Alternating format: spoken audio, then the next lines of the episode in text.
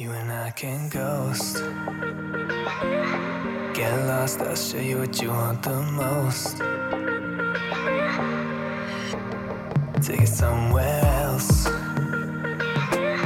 If you want, you could leave, say no one else. 嗨，各位同学，大家好，我是姚老师，欢迎来到今天这一期的英语口语美养成。今天呢，我们来学这样两句话：Trust is earned. I can't just magically hand it over. Trust is earned. I can't just magically hand it over. Trust is earned. I can't just magically hand it over.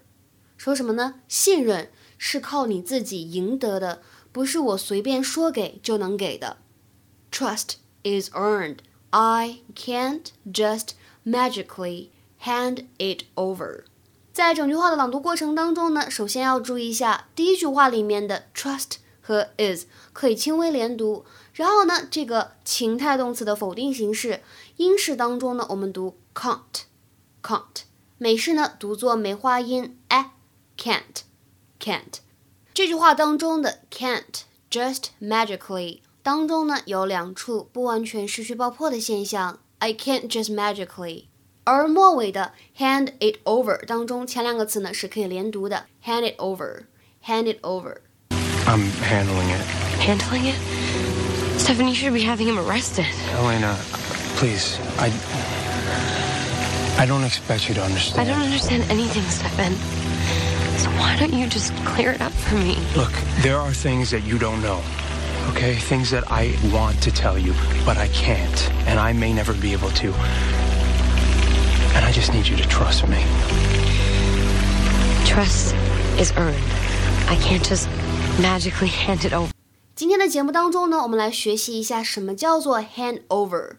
它呢，其实本意指的是交出或者送交出去的意思。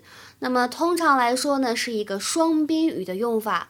所以在英语当中，我们可以说 hand somebody something，或者呢 hand something to somebody，表示的意思呢就是 to give something or somebody officially or formally to another person。比如说，看这句话 ：They handed the weapons over to the police。They handed the weapons over to the police。他们把武器呢送交给警方了。再来看一下第二句话，He also handed over a letter of apology from the Prime Minister. He also handed over a letter of apology from the Prime Minister. 他还递交出了一封来自于首相的道歉信。 那还有什么样的情况呢？会使用 hand over 这样一个动词短语呢？比如说移交犯人的时候，或者呢移交或者转移某些责任和权利。If you hand over to someone or hand something over to them, you give them the responsibility for dealing with a particular situation or problem.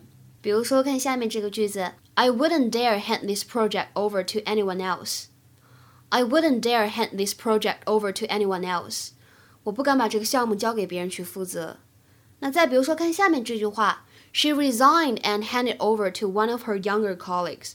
她辞职了，把她的工作怎么样呢？转交给了一位更年轻的同事去完成。那今天的话呢，请同学们来尝试翻译一下下面这个句子，并留言在文章的留言区。今天早晨，这个美国人已经被正式移交给大使了。那么这句话应该如何使用英语来表达呢？期待各位同学的积极留言。OK，今天的节目呢，我们就先讲到这里了。See you guys around，下期节目再会，拜拜。